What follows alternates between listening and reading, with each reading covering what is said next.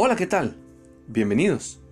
La mano de Dios es el nombre con el que se conoce el gol anotado con esa parte del cuerpo por el futbolista argentino Diego Armando Maradona en el partido entre Argentina e Inglaterra por los cuartos de final de la Copa Mundial de Fútbol de México 86.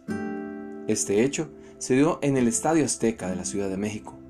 Por supuesto, fue un gol ilegítimo, pero validado por el árbitro del encuentro. Después de un centro de su compañero de equipo Jorge Valdano, Maradona brincó dentro del área junto al guardameta de la selección inglesa, Peter Chilton, quien medía 20 centímetros más que él. Ese polémico gol le permitió a Argentina perfilarse para alcanzar el Campeonato Mundial de México 86.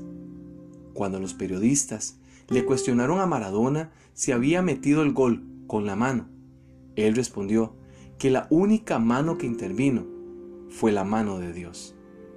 Éxodo el capítulo 31 versículo 18 dice, Cuando terminó de hablar Moisés sobre el monte Sinaí, le dio las dos tablas de testimonio, tablas de piedra, escritas por el dedo de Dios. Dios redactó con su propia mano en las tablas de piedra los diez mandamientos.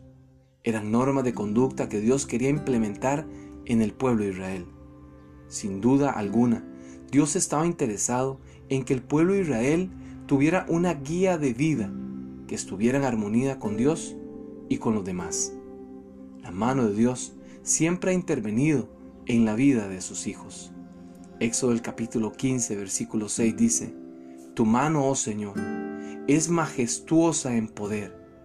Tu mano, oh Señor, destroza al enemigo. Soy Hugo Olivas y le deseo grandes bendiciones. Únase a nuestra comunidad de aprendizaje. Búsquenos en Facebook o en YouTube como hugoolivas.com.